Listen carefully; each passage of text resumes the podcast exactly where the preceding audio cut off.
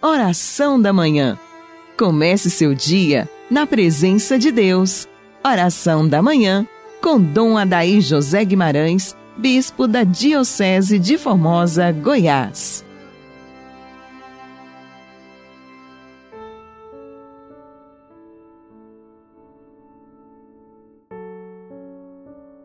que as almas dos fiéis defuntos pela misericórdia de Deus descansem em paz. Amado ouvinte, bom dia, Deus te abençoa ricamente. Hoje, segunda-feira, iniciando mais uma semana, mais desafios, mais esperança. O cristão nunca se cansa. O cristão olha para frente, deixa para trás aquilo que não nos ajudou.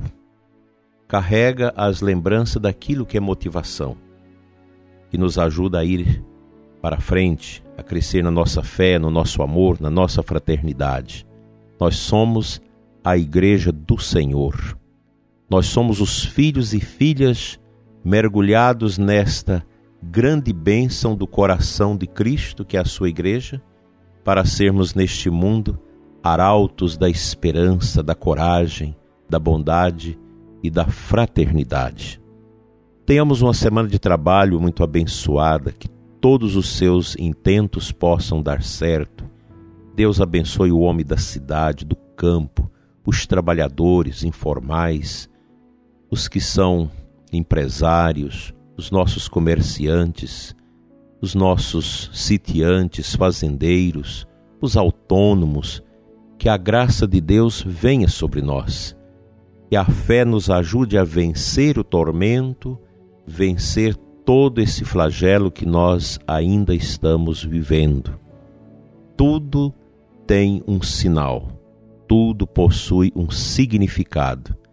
Tudo que está acontecendo, os grandes desafios e dores que nós temos sentido, Deus vai usar como um sinal para o nosso maior crescimento, até da pessoa idosa, do doente, do que sofre, dos que perderam seus entes queridos, dos que estão em situações vulneráveis e com grandes dificuldades. Deus dará o sinal. É questão da nossa fé, é questão de maturidade, é questão de erguer o ânimo.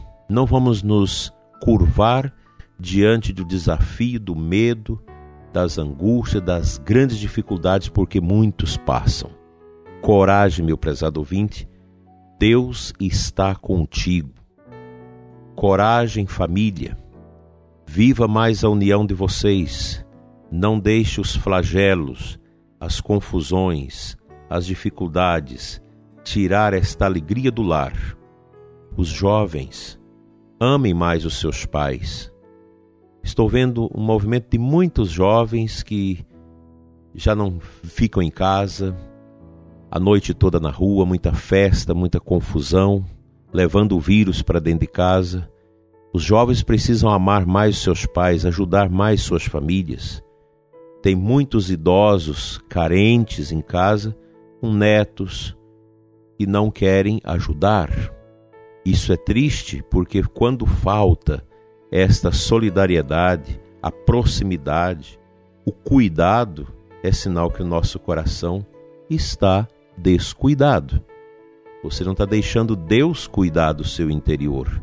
A preguiça, os vícios, a maledicência, as revoltas, tudo é resultado da falta da permissão de Deus cuidar de nós. E Deus quer cuidar de você cuidar das suas preocupações, dos seus pensamentos, é questão de oração. Se nós não deixamos que o nosso interior se torne realmente uma capela, um tabernáculo de Deus, é claro que vai entrar elementos estranhos dentro de nós. A nossa casa interior precisa ser varrida com o louvor, com a adoração, com a recitação do Santo Terço, a leitura da palavra, os sacramentos, a confissão é preciso que a casa interior esteja bem arrumada. Do contrário, vai entrar aí tudo que não presta. E aí você se torna uma pessoa triste, desanimada, e arruinada por dentro. Quantas orações tenho recebido em pedidos de pais e mães por filhos que estão assim, na revolta, na imundície do pecado, nas drogas, na prática da imoralidade do sexo. O que, que é isso? Corações que não se limpam com a esponja da graça de Deus. Menino que faz a crisma, faz primeira comunhão, somos da igreja, começa a viver uma vida porca, uma vida suja. Isso não ajuda. O momento, meu prezado ouvinte, é de oração. O momento é de união nas famílias. Famílias que rezam unidas permanecem unidas. É hora do pai assumir na sua casa a sua autoridade física, a sua autoridade espiritual, a sua autoridade de provedor, de ser o esteio da casa, junto com a sua esposa, da mesma forma, constituindo a autoridade da maternidade responsável dos seus filhos. E a hora dos filhos também ter a humildade de entender que ninguém é melhor amigo nosso que nossos pais, nossas famílias. Mas para isso é preciso que haja a centralidade de Jesus, a centralidade do amor dentro do lar. Que a sua semana seja na luz.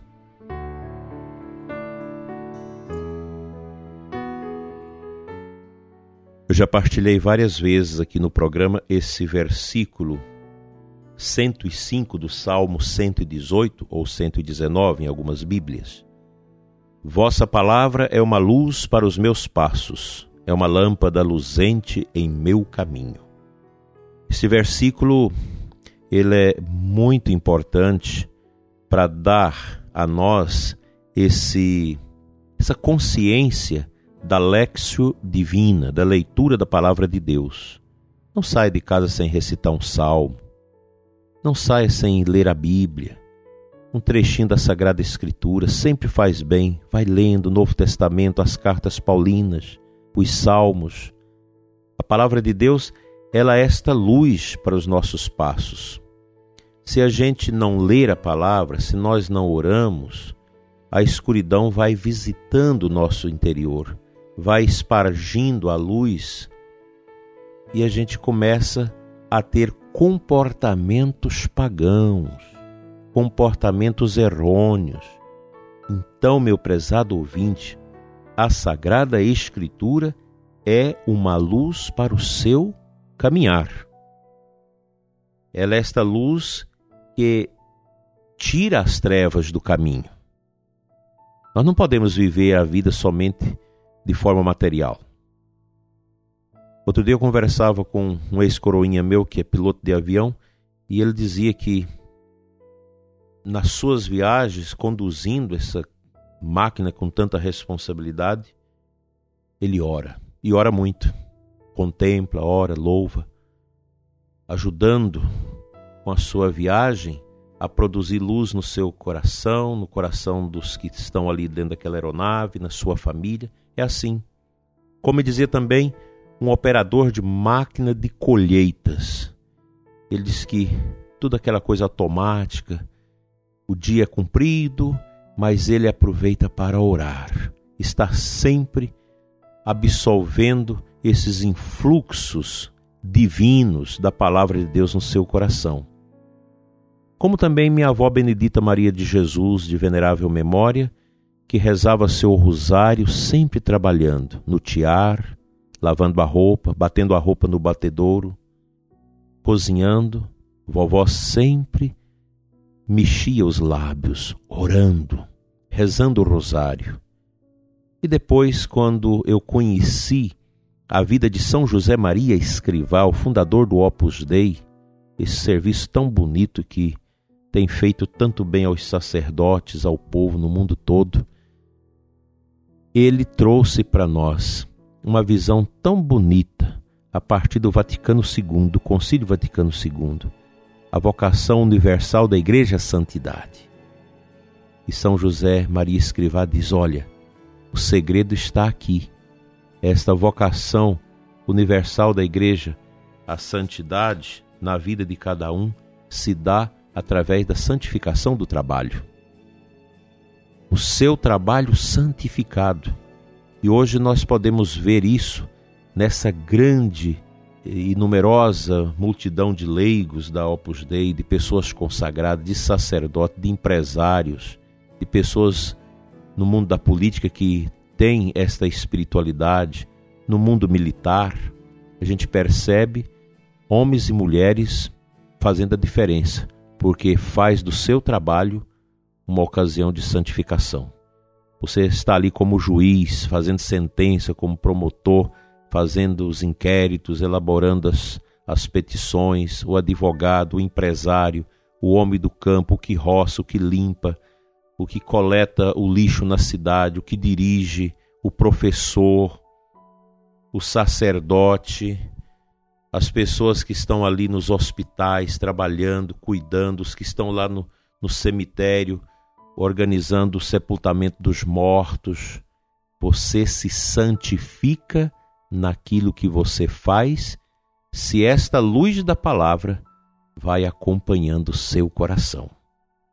Eu espero que a sua semana, prezado ouvinte, seja uma semana de busca da santidade. Vamos cuidar do que nós falamos, cuidar daquilo que nós pensamos, cuidar daquilo que nós realizamos. E vamos ver em tudo os gestos singulares da presença de Deus, mesmo nos desafios, nas dores, nas perdas e nos sofrimentos. Deus está contigo, com a sua família, e Deus vai te abençoar e a sua semana será próspera e ricamente abençoada por Deus. Amém.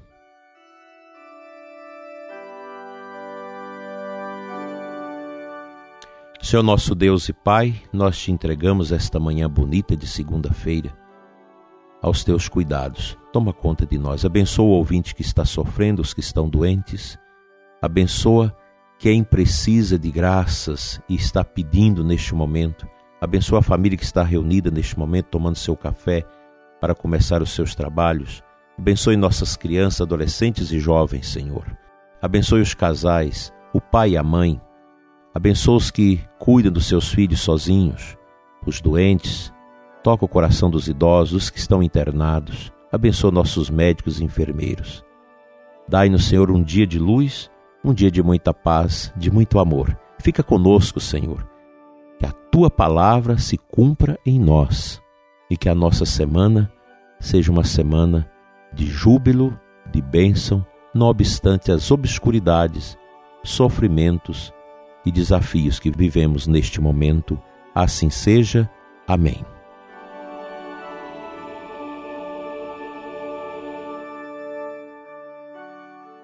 Pela intercessão da Virgem Maria, Mãe, que nos consola nas perdas dos nossos parentes e amigos, venha sobre você e sua família a bênção de Deus Todo-Poderoso, Pai, Filho e Espírito Santo. Amém.